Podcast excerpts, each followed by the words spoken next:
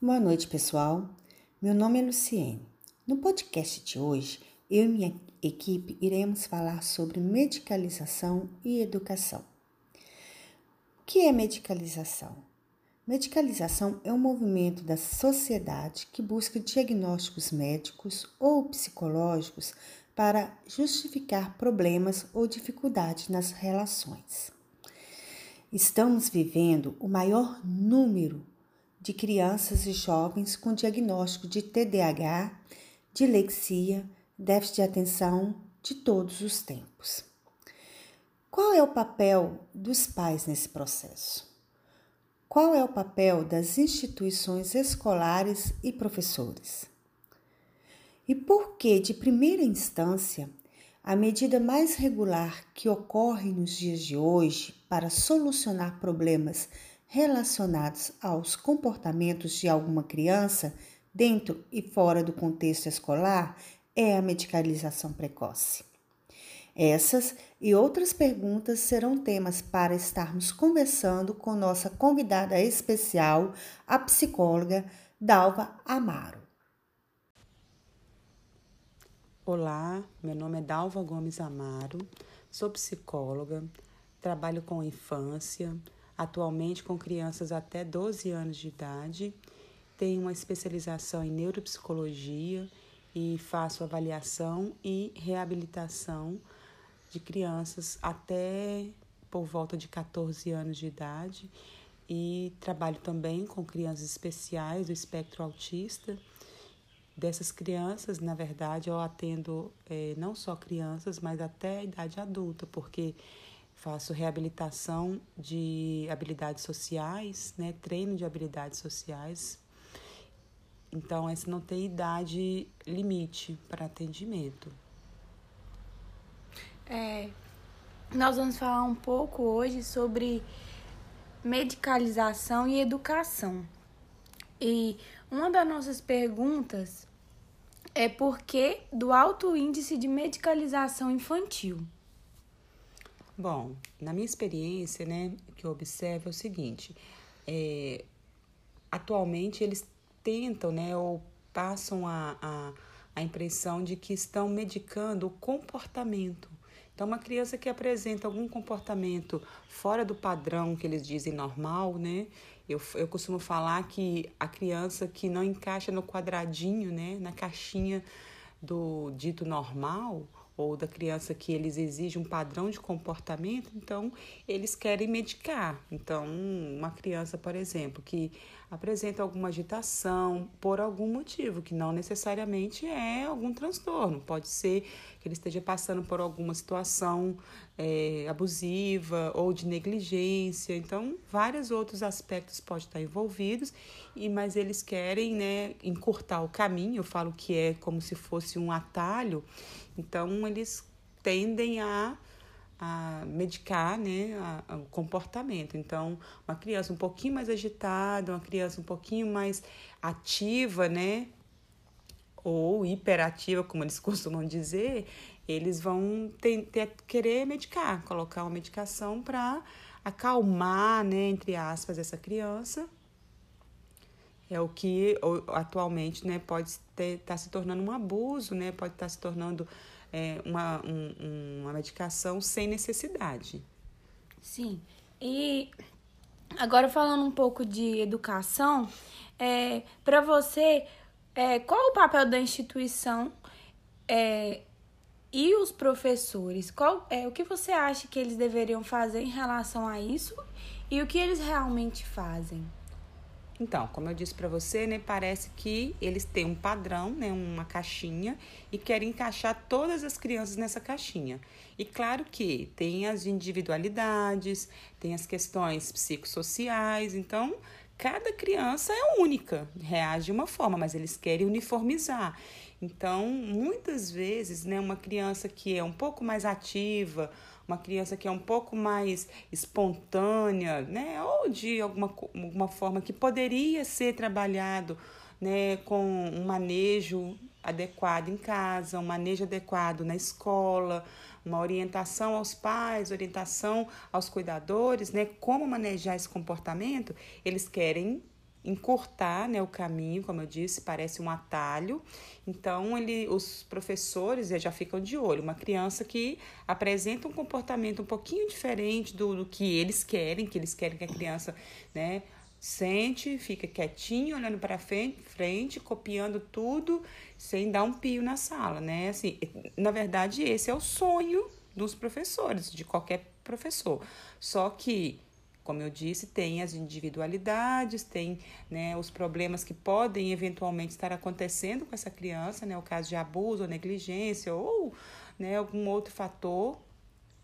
Então, eles querem uniformizar esse comportamento e já indicam, né, encaminham, falam com os pais, olha, essa, seu filho está apresentando é, algum comportamento assim, assim, você precisa levá-lo ao neurologista, a um, a um pediatra, para é, para dar um jeito, ele não está não tá atendendo as expectativas, o rendimento dele não está bom, então né, eles falam assim para que os pais levem a criança e aí com essa, né, com essa queixa os pais chegam no médico né, e no profissional e fala para ele que a, né, o que a criança está apresentando e, né, pelos sintomas, ele vai, né, muitos deles, sem uma investigação mais profunda, fazem assim apenas em uma sessão, já de, colocam um diagnóstico e já coloca a medicação e pronto, né? Então, aí encaixou a criança no quadradinho, é isso que eles querem, fica todo mundo tranquilo, né? É, e quais são os riscos desse consumo de medicamentos é, na criança na idade escolar? Os riscos são bem altos, né? Porque geralmente a medicação, né, o tipo de transtorno que eles acham, né, que eles, na verdade, muitos profissionais na escola, eles já, já colocam um diagnóstico para a criança. Eles já olham assim, a criança está disfuncional, né, um pouquinho diferente das outras crianças ou não diferente, todas estão um pouco mais agitadas. A criança que apresenta essa agitação, é, o professor já coloca, né, já olha e ele já, muitos deles já colocam o diagnóstico e já os pais já saem, né, com aquela fala ali, leva no profissional e o profissional, né, às vezes não, não faz uma investigação adequada, não faz uma, né, um, um, uns exames que tem os exames para ser feitos, exames neuropsicológicos, né, o exame neuropsicológico a gente chama de avaliação neuropsicológica, é, uma avaliação de, um, outro, de outros profissionais, né, do fonoaudiólogo, de um, é, um, um terapeuta ocupacional, né, de vários, de vários profissionais. Então não fazem, só na primeira, na, na primeira consulta eles já é, decidem né, que a criança tem um transtorno e geralmente eles dão uma medicação para hiperatividade, então para o TDAH, o famoso TDAH. E essa medicação, ela é um estimulante, então ela, é, ela tem né, os seus, seus complicadores, é uma, uma medicação de tarja preta, né, um psicoativo bem potente, então é, ele pode trazer riscos para a saúde da criança que não tem o transtorno. Então vamos pensar, um diagnóstico mal feito, a criança começa a tomar medicação sem, né, uma, às vezes, uma intervenção prévia, uma, uma avaliação prévia, desculpa, né? Uma avaliação prévia sem, sem nenhum critério, né? Poucos critérios, pode é, causar muitos sérios danos à saúde da criança. Né? Por exemplo, essa medicação pode é, causar é, problemas no coração, né? arritmias, até mesmo parada cardíaca em casos extremos, pode causar a morte, pode causar irritação na criança, pode causar sonolência, pode causar é, é, é, dependência, né? Pode causar dependência também. Então, assim, a criança é, ela está exposta a uma gama de, de, de, de malefícios, né? Se esse diagnóstico não for bem feito, então uma pessoa que toma medicação para um transtorno ou uma doença que ele não tem, a medicação é um veneno, não é um, não é um remédio. Então, é, por exemplo, uma pessoa que não tem diabetes, se ele tomar medicação para diabetes, não vai fazer bem, vai fazer mal. Ah, eu vou tomar medicação para prevenir a diabetes. Não existe isso. Então, a gente toma medicação quando tem um transtorno. E aí sim, quando né, um diagnóstico bem feito, vários profissionais, com todos os critérios necessários, né? É, aí sim, aí a, necessidade da medicação e até a própria dosagem, ela, ela a dosagem da medicação, né, ela também é importante, porque tem médicos, né, que são criteriosos, começam com uma, uma dosagem mais baixa e vai aumentando, né, de acordo com a necessidade. Tem médicos que já colocam uma carga um pouco maior de medicação. Então, não, né, não, não tem uma, uma medida certa e eles vão testando. E até mesmo a própria medicação. Existem vários tipos de medicação, né, para o transtorno de déficit de atenção e hiperatividade. E aí eles vão testando qual que vai dar certo na criança.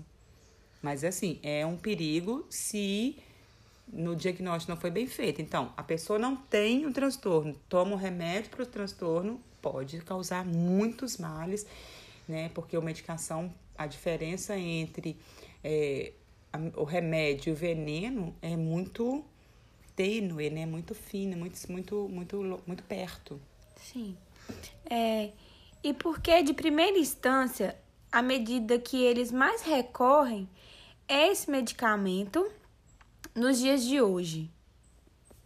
Né, como eu já disse, é mesmo um atalho. Então, a criança está apresentando um comportamento é, um pouco mais agitado, uma criança né, um pouco mais é, inquieta, né? Talvez, muitas vezes eu já, eu já vi muito isso né, no meu consultório, crianças é, que têm uma, uma inteligência acima da média.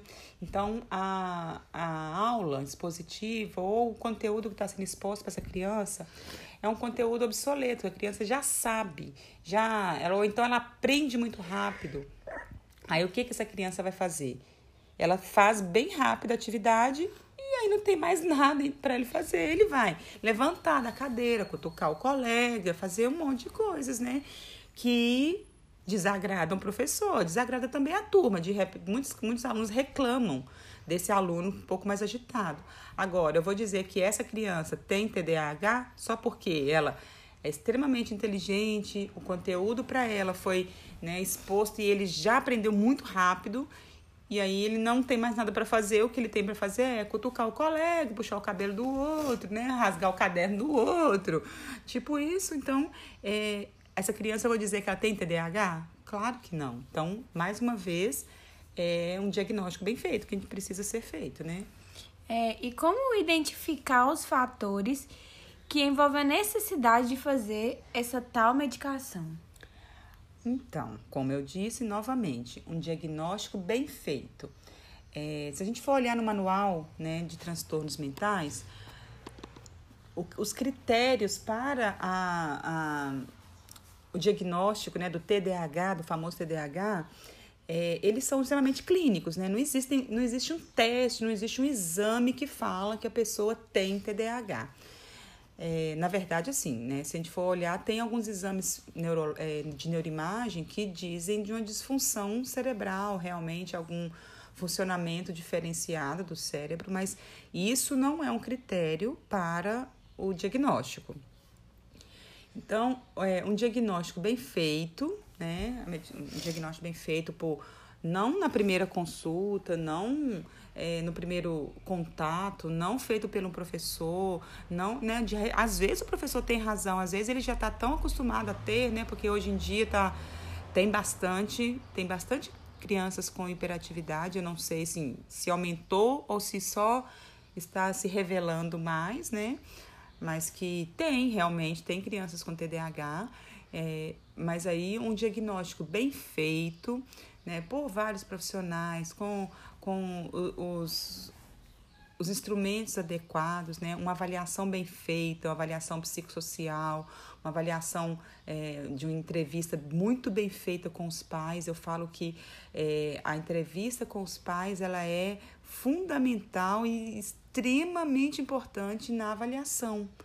Né? Os pais deles estão em contato direto com a criança, então eles vão saber me dizer e né, como que essa criança está funcionando. Aí depois a gente traz essa criança para o consultório, né? temos a avaliação neuropsicológica que é, né, vários testes, vários instrumentos, várias técnicas né, que a gente aplica para ver se essa criança está atendendo né, as expectativas do, do parâmetro que é esperado para a idade dele. Se tem alguma disfuncionalidade, tem os critérios né, que a gente utiliza na, na, na, nas, nos testes, e aí vai dizer se a criança realmente é só uma criança ansiosa, que está tendo comportamento agitado, ou se essa criança é só uma criança muito inteligente e que, e que não tem nenhum, nenhum, nenhum transtorno de atenção, nenhum transtorno de hiperatividade, é, ela é só uma criança muito inteligente que termina a tarefa dele muito rápido e não tem mais nada para fazer, né? Vai,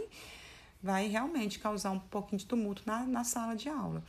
Então, um diagnóstico bem feito, né? Não acho que um diagnóstico é bem feito seja feito apenas por um profissional, não penso que é assim, eu acho que é multi, multidisciplinar na verdade, interdisciplinar. Eu gosto de dizer isso porque é uma interação. É, eu trabalho com algumas, alguns profissionais de referência, então eu faço bastante é, contato com eles, né? A gente discute os casos antes de, de dar uma hipótese diagnóstica, porque no caso do neuropsicólogo ou né, de um psicólogo que vai fazer uma avaliação, a gente não coloca o diagnóstico, a gente coloca uma hipótese diagnóstica. E aí quem vai dizer se essa hipótese está né, tá correta ou não é o médico. É o profissional médico que tem o poder para isso, né? Hoje em dia, né, aqui no dia assim, o profissional que, que pode falar isso, né, que tem é, o poder de bater o martelo é o médico. Então ele vai colocar lá se a criança tem ou não, ele vai fazer o, o, o laudo que eles chamam, aí sim, aí a partir daí nem, nem por isso, nem por isso, a partir de um, de um diagnóstico, é obrigatório o uso da medicação. Muitas vezes não é precisa medicação, ou algumas vezes, né? Então precisa de trabalhar com as crianças é, também a, a terapia e a reabilitação. É, muito obrigado por compartilhar um pouco do seu conhecimento com a gente. E é isso.